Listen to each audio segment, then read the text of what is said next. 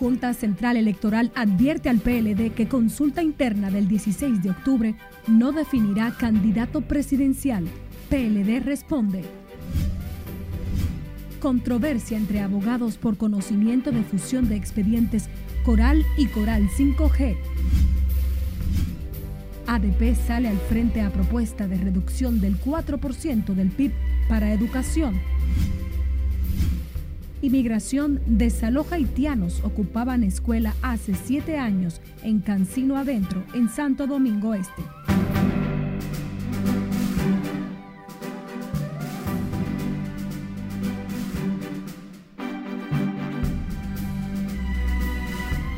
Hola, muy buenas tardes. Gracias por acompañarnos en la presente emisión de noticias correspondiente a este 2 de septiembre. Soy María Cristina Rodríguez. Les saludo efusivamente en nombre de nuestro cuerpo técnico y de producción. Abrimos esta jornada informativa con el Partido de la Liberación Dominicana que respalda el comunicado de la Junta Central Electoral en el que advierte que el certamen interno del PLD en octubre no decide la candidatura presidencial de esa organización.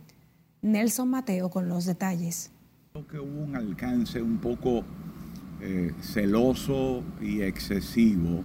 El secretario de Asuntos Electorales del PLD, Tommy Galán, explicó que la consulta nacional del próximo 16 de octubre solo servirá para medir los niveles de valoración de los aspirantes presidenciales y este consulta jamás ha tenido la intención de sustituir ni tampoco ausentarnos como partido en la participación que debemos tener en la consulta en el 2000, eh, perdón, en las primarias en el 2023.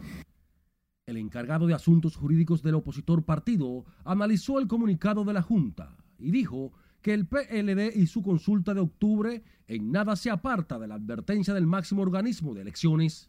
de la Junta Central Electoral no cuestiona, no anula ni obstaculiza la consulta de octubre del PLD. Simplemente recuerda a la sociedad dominicana que esta consulta nuestra no limita los derechos de todo aquel que quiera luego inscribirse cuando se abran los plazos que mandan las leyes electorales, número uno.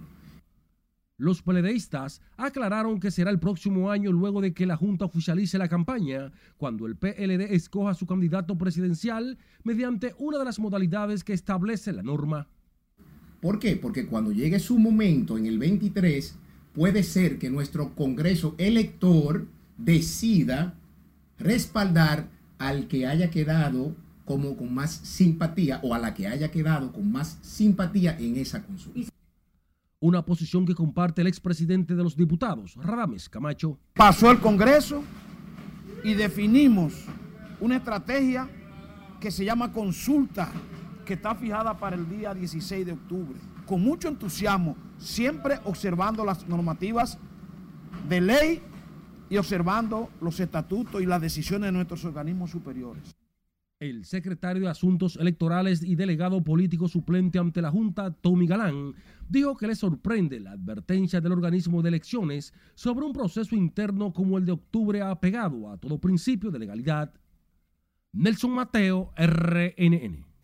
La Asociación Dominicana de Profesores se opone a la reducción del 4% para la educación y advirtió a quienes hacen el planteamiento que tendrán de frente a los docentes. Siledis Aquino nos amplía en directo desde la ADP. Buenas tardes, Siledis. Adelante. Buenas tardes, así es. El presidente del gremio magisterial asegura es inconstitucional reducirle el presupuesto a educación. Eh, no se corresponde con lo que eh, establecimos en el pacto educativo. Eduardo Hidalgo dijo que los 4.250 millones de pesos que se tienen del 4% no son un excedente, sino que no han sido invertidos. Entonces yo no entiendo cómo van a, meter al presidente Abinader a violar la constitución de la República y las leyes del país. Yo pienso que, que, esta es una decisión eh, penosa cuando tenemos tantas necesidades en educación. Hidalgo citó las numerosas problemáticas que tienen las escuelas y que necesitan esos recursos. Entonces faltan maestros, faltan eh, eh, miembros del personal administrativo, falta equipar las escuelas para que tengamos, digamos, los insumos necesarios para una educación de calidad. Faltan aulas, faltan aulas, eh, tenemos presión en los grandes centros urbanos del país. El representante de los docentes afirmó que el dinero del 4% no debe tener otro fin que no sea mejorar la calidad del aprendizaje que tanto cuestionamiento tiene dentro y fuera del país. La propuesta de reducirle el presupuesto al sector educación está en manos de los legisladores. Por el son los detalles que les tengo. Ahora retorno con ustedes al set de noticias. Muchísimas gracias. Siledis Aquino reportando en directo desde la ADP.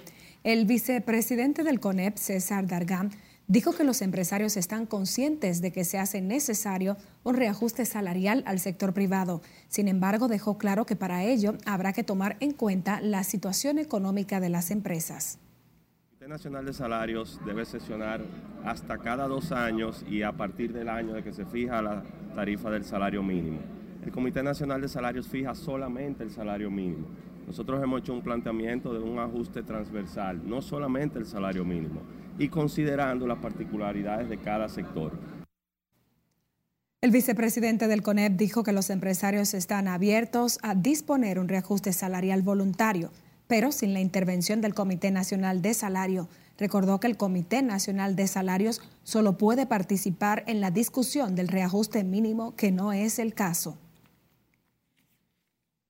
Cambiamos de información. La Dirección General de Migración desalojó este viernes a un grupo de haitianos que ocupaba desde mediados del 2015 las instalaciones de una escuela en construcción en el sector Cancino Adentro, en Santo Domingo Este. Scarlett Guichardo nos pone al tanto en directo desde este lugar. Buenas tardes, Scarlett, para ti. Gracias, buenas tardes. El grupo de extranjeros de nacionalidad haitiana, conformado por hombres y mujeres, ocupó las instalaciones de este plantel dos años después de iniciados los trabajos de construcción del centro educativo nacional haitiano que trabajaban aquí. Un grupo de ellos se mudó aquí. Lo que debía ser un espacio para educar a los niños y niñas del sector cancino adentro se había convertido en la morada de indocumentados que este viernes fueron desalojados del lugar. Algunos de ellos iniciaron laborando en la obra y debido a una deuda que supuestamente tenía el ingeniero con ellos, al ingeniero retirarse y dejarlos acá a ellos, ellos decidieron aparentemente cobrarse, así trayendo personas de su misma cultura para cobrarle aquí y así ellos entendían que podían recuperar lo que el ingeniero adeudaba. Desde 2015 en adelante, para acá, fue que se paralizó la obra. El ingeniero no sé qué hizo, yo no sé qué, en qué estatura estaba o está, pero aquí no estaba este invadido. Aquí lo invadió de esta gente. Un señor que trabajaba aquí, llamado Wilme, que se fue para Chile. Un hermano de Wilme llamado Jean Paul, que es el que le estaba cobrando a los allá porque ellos nunca entendían español. Los dirigentes comunitarios del sector explican que pese a la condición de la edificación, cuyos trabajos de construcción iniciaron en el 2013, el Ministerio de Educación tiene registros de que la obra estaba finalizada. Que parece que en el ministerio aparece que está terminada la escuela. Eso nos queda a nosotros todos sorprendidos porque esta escuela desde el 2015 está paralizada y no se ha podido hacer nada. La situación afecta a padres que aseguran peligra el año escolar de sus hijos debido a la falta de cupos en los centros educativos de la zona. Más de 200 niños que se han quedado fuera que no hay cupo. La matrícula estudiantil de Cancino Adentro cuenta con dos, un liceo y una escuela. Y ahora mismo el liceo tiene 1012 estudiantes y, y, hay muchos alumnos fuera. Los residentes en el sector demandan de las autoridades culminar la obra que fue edificada en la pasada administración bajo la supervisión de la Oficina de Ingenieros Supervisores de Obras del Estado. Este viernes también fueron desalojados desde tempranas horas haitianos que convivían en un furgón que fue habilitado justo detrás de esta escuela. Es la información que tengo de momento. Regreso contigo al centro de noticias. Muchísimas gracias, Scarlett Guichardo, en directo desde Cancino, adentro Santo Domingo Este. El Ministerio de Obras Públicas informó que cerrará el puente Duarte al tránsito vehicular hoy, este sábado y domingo, para proceder al vaciado de materiales en 11 juntas localizadas en el centro de la estructura. El cierre del puente será en dirección oeste-este que une el Distrito Nacional con el municipio de Santo Domingo Este. Desde mediados de julio de este año, el puente Duarte está siendo sometido a cambios en las juntas de expansión, recapeo de la carpeta asfáltica, colocación de nuevo asfaltado, señalización horizontal y vertical y mantenimiento de sus barandas. Y el retraso en el vertido de residuos sólidos de Duquesa debido a los trabajos de reparación en los caminos que conducen al vertedero, siguen aumentando los cúmulos de basura en diversas zonas del Distrito Nacional y el Gran Santo Domingo, pese a los esfuerzos que realizan algunas alcaldías para mantener las calles y avenidas limpias. Tenemos a Lauri Lamar en directo desde el vertedero de Duquesa. Se avanza en los trabajos de reparación de esta carretera que da acceso a Duquesa. Los camiones compactadores tardan horas en poder depositar los residuos. Los choferes explican que la tardanza no les permite realizar las rutinas habituales de recogida y descarga, lo que ha provocado los cúmulos de basura en algunos puntos de la ciudad. los camiones están malos, los camiones están fáciles y todo. Es un proceso. Hay que buscar otros sitios donde depositar. Los pequeños vertederos improvisados que se están formando en el Gran Santo Domingo debido a esta situación están generando malestar en ciudadanos. Vienen, sí, pero cuando el camión viene, ¿verdad? Y se la llevan. En la noche, tú sabes, está lo mismo así. Bueno, ellos la recogen. El camión pasa por lo menos, pero hay días que se queda acumulada. El gobierno inició el proceso de reparación de los caminos hacia Duquesa el pasado mes de julio, con una inversión inicial de 500 millones de pesos. Estos trabajos están a cargo del Ministerio de Obras Públicas con el apoyo de Medio Ambiente. En este vertedero de Duquesa se depositan unas 4.500 toneladas de basura diariamente, provenientes de las principales alcaldías del Gran Santo Domingo. De mi parte es todo retorno al estudio. Gracias Laura y Lamar por tu reporte en directo. A usted le invitamos a ampliar esta y otras noticias a través de nuestra página web. Somos noticiasrnn.com.do. Además puede seguirnos en redes sociales, enviarnos sus denuncias e imágenes a nuestro contacto en WhatsApp o escuchar nuestras jornadas informativas que se quedan grabadas y disponibles en las distintas plataformas digitales de audio. Volvemos en breve con más.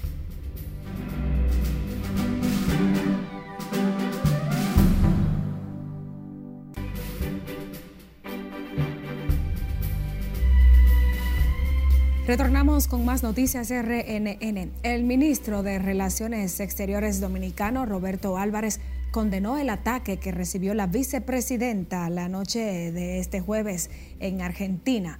Álvarez calificó como vil el atentado en contra de Cristina Fernández. El canciller resaltó que las Américas se caracterizan por resolver sus conflictos políticos y que todas las naciones de la región están comprometidas con la paz. A propósito, Argentina se mantiene en un torbellino de sentimientos por el atentado en contra de la vicepresidenta de ese país, Cristina Fernández, eh, viuda de Kirchner. Asimismo, eh, la sociedad de ese país suramericano se encuentra consternada. Veamos el recorrido internacional que nos preparó Cesarina Ravelo. El presidente de Argentina, Alberto Fernández, expresó su condena al atentado de la vicepresidenta del país, por lo que declaró este viernes como día no laborable para que la sociedad manifieste su repudio a la violencia, por lo que una marcha masiva se aproxima. Confían que será histórica y que demostrará la potencia de una multitud.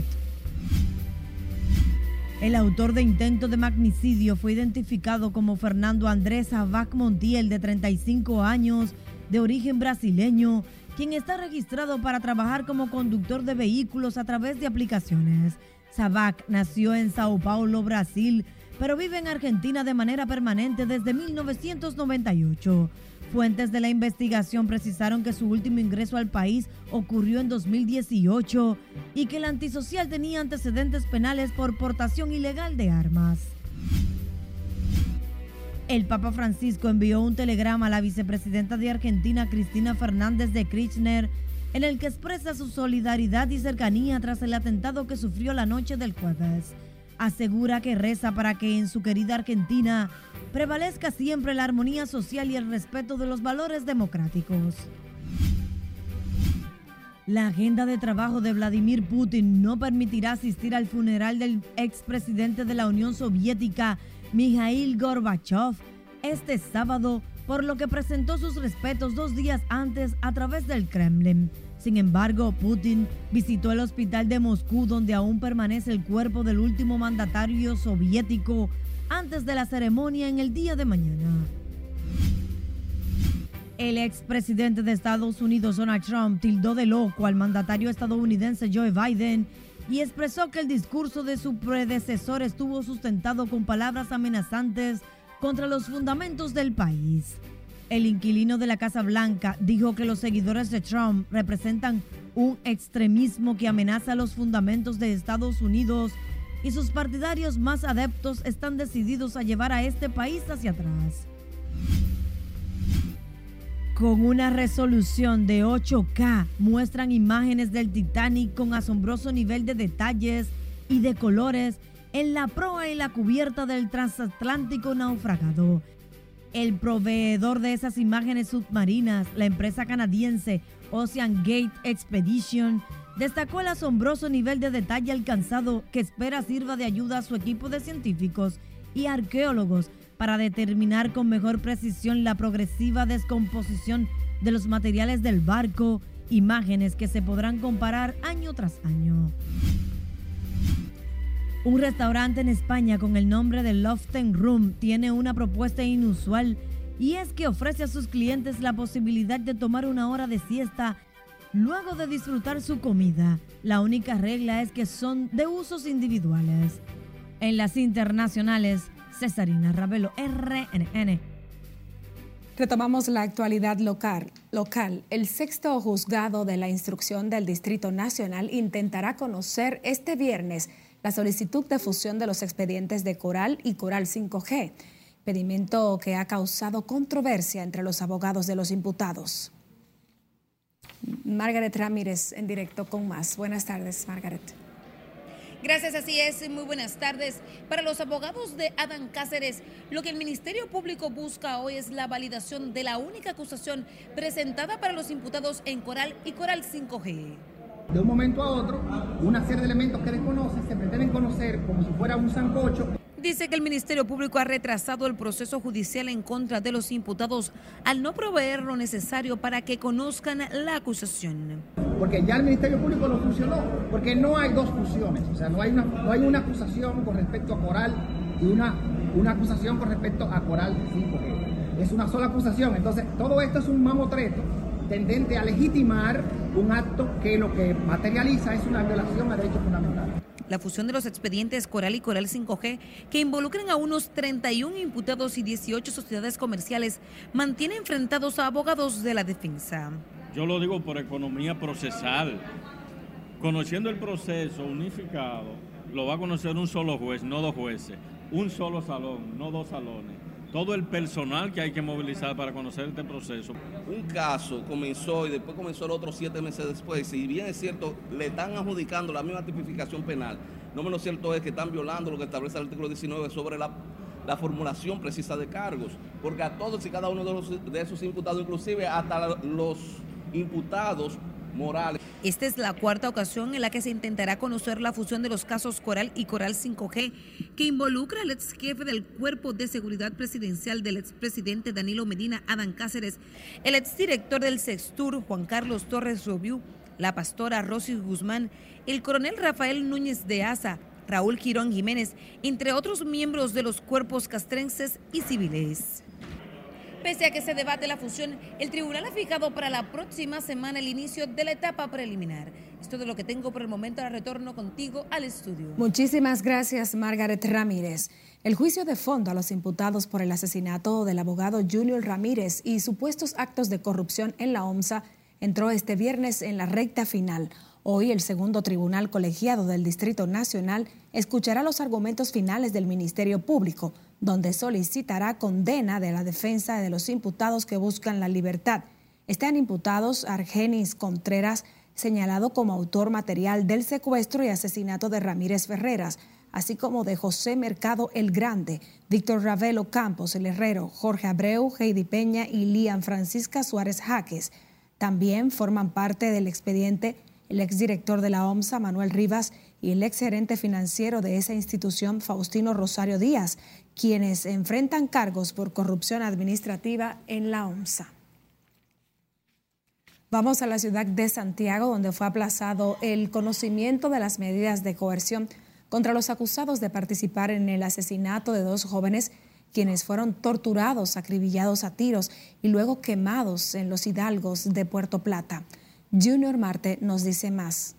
Porque uno no sabe por qué fue que lo hicieron, ¿te entiendes? El caso fue declinado a Santiago desde Puerto Plata. Fue aplazado para el 8 de septiembre debido a que el expediente no llegó completo, dicen los representantes legales. Tanto parientes de Oleni de Jesús Luna de 23 años y Esteban Rafael Domínguez de 29 demandan se conozca el caso dado el tiempo que tiene en la fase inicial. Exactamente, pues ya vamos para un mes y no tengamos respuesta de parte de la, de la autoridad. Ellos tienen material suficiente para agarrar todo lo que está en este caso. Él era pretamita, ellos eran pretamitas los dos y tenían su maquinita de, de lotería. Eso era todo. Señalan que los jóvenes quienes fueron hallados quemados eran muy valorados en el municipio de Navarrete. Del primer momento estamos completos y listos para decirle al crimen organizado qué le tiene la justicia para cada uno de los que se involucra en un tipo de esta magnitud. Son 18 meses de tramitación de casos complejos y posteriormente una pena hasta de 40 o 30 años. Esos dos niños eran una cosa ejemplar, muchachitos que estaban subiendo, trabajando para, para ir mañana y eso me le quitaron la vida y principalmente este que está preso, porque los otros no están presos, lo andan buscando. Este que está preso fue que lo ubicó.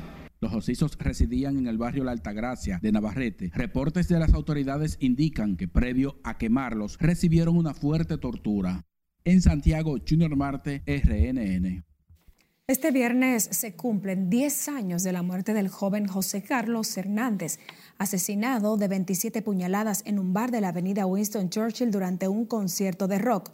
Su madre, la periodista María del Carmen Hernández, recordó la muerte de su hijo con un emotivo mensaje y una foto colgada en las redes sociales. El cuarto tribunal colegiado del Distrito Nacional impuso la pena máxima contra Miguel Bautista Mota, Máximo Almanzar Guerra, Jesaías Benjamín Mota, Jorge de Jesús Mancebo y Argenis Batista Rodríguez por el asesinato de Carlos Hernández, mientras que los absueltos son Diango Xavier Ramírez e Irving Frank Matos. Y los abogados de los familiares de las tres personas asesinadas en los Alcarrizos dijeron que el matador Esteban Javier Caraz se expone a 30 años de prisión en juicio de fondo. La doctora Maris Valenzuela, también representante del Ministerio de la Mujer, dijo que los tres meses de prisión preventiva son suficientes para que se investigue e instrumente un expediente para lograr la pena máxima. La decisión de la jueza fue una decisión que se puede valorar excelente, aunque nosotros mismos hubiésemos entendido que con un mes era suficiente. ¿Por qué? Porque la persona fue quien la mató, ya él lo confesó que él fue quien la mató, están los presupuestos, no hay que hacer tantas investigaciones. Ya con un mes era lo suficiente para luego venir para la, preliminar y luego una condena. El caso trata del asesinato múltiple de tres mujeres y un hombre, más un niño herido por parte del agente adscrito a la Dirección General de DGCET en Los Alcarrizos. Nos vamos nuevamente a comerciales. Quédese con Noticias RNN, primera emisión.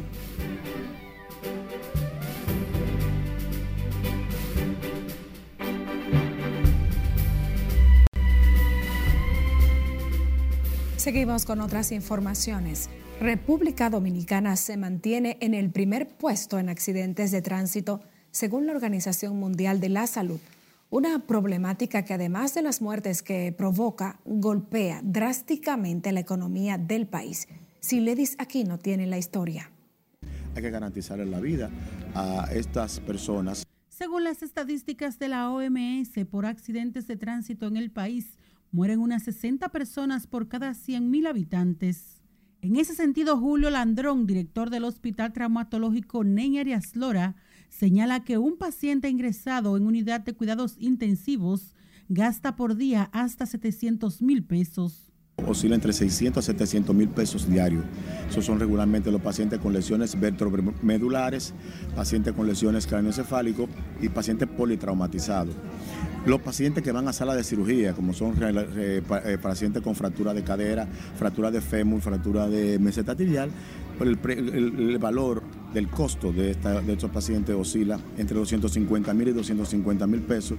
Cada vez que hay un accidente, queda una familia destruida, quedan personas inválidas que ya no podrán laborar más, que crean dolor a la familia, que son gastos excesivos al Estado Dominicano. Lo peor es que el 28% de los accidentados quedan con lesiones permanentes. Esto va desde una lesioncita en una falange poca de un dedo hasta prácticamente inmovilidad de miembros inferiores o de miembros superiores, lo que significa que de cada 100 accidentados hay 28 personas que tienen una lesión que no, no se va a recuperar 100%. Solo en el hospital Ney Arias Lora este año han desembolsado 70 millones de pesos para cubrir el gasto hospitalario a pacientes de escasos recursos. El tema de accidentes de tránsito en el país lo discuten durante dos días en la jornada científica que desarrolla el Ney Arias Lora hoy y mañana en la biblioteca de la UAS. Sila Disaquino, RNN. A propósito de accidentes de tránsito, un joven murió en Laguna Salada, provincia de Valverde, luego de chocar con un camión averiado mientras conducía una motocicleta. El occiso de 23 años, apodado Anthony, recibió golpes contusos en la cabeza y su motocicleta quedó incrustada debajo del vehículo de carga que estaba estacionado en el tramo de la autopista Duarte que atraviesa dicha comunidad. Se desconoce si el camión, propiedad de una ferretería, estaba debidamente señalizado cuando provocó la muerte del joven. El presidente del Colegio Médico en la seccional del Distrito Nacional pidió resolver las problemáticas que afectan a la maternidad San Lorenzo de los Mina, donde recientemente se registró un apagón de más de dos horas, comprometiendo la vida de los recién nacidos. Juan Pablo Lagos denunció que la maternidad no tiene insumos y carece de servicio de agua potable ir corriendo y sacar los niños de la incubadora para poder eh, darle auxilio a nivel de, de ambú, como se dice. Prácticamente ocurrió el hecho porque las incubadoras tienen una batería para que cuando pasen estos casos entren la batería y los niños puedan seguir en ventilación artificial. Vaya incubadora de esto, la batería o no estaba o estaban dañadas. Entonces mismo se apagó todo, el soporte vital lo que gracias a esta pericia se pudieron hacer, eh, hacer extensiones. Un video muestra el momento justo del corte eléctrico que dejó en la oscuridad la maternidad San Lorenzo de los Mina y donde los médicos se ven en la obligación de dar asistencia manual a los recién nacidos de la unidad neonatal. Esta situación preocupa a los gremios de salud por la amenaza que esto podría significar ante el aumento que hay en el país de las muertes neonatales.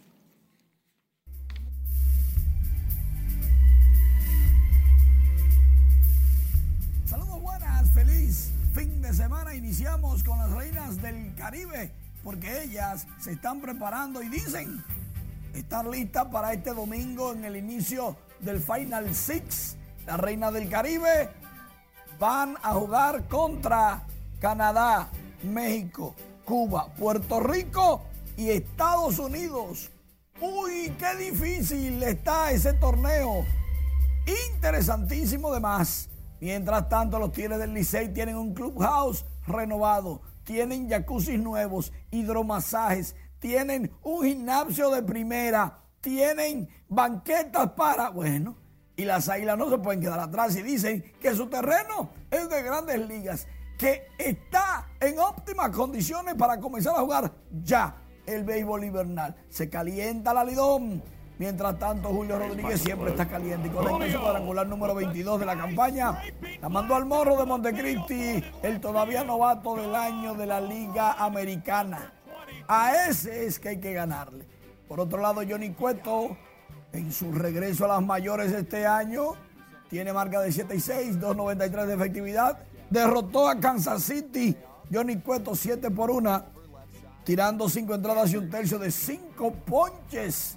Y el hombre parece que está en su forma de grandes ligas. Todos los dominicanos están muy bien y se complica cómo vamos a hacer el equipo para el clásico. Y que sea de paso, este fin de semana se inaugura en Monteplata el baloncesto superior dedicado al Banco de Reservas, Copa Banco de Reservas. Para allá vamos todos. Por el momento es todo. Regreso contigo.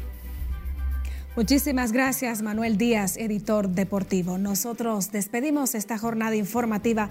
Gracias por la sintonía. Buenas tardes.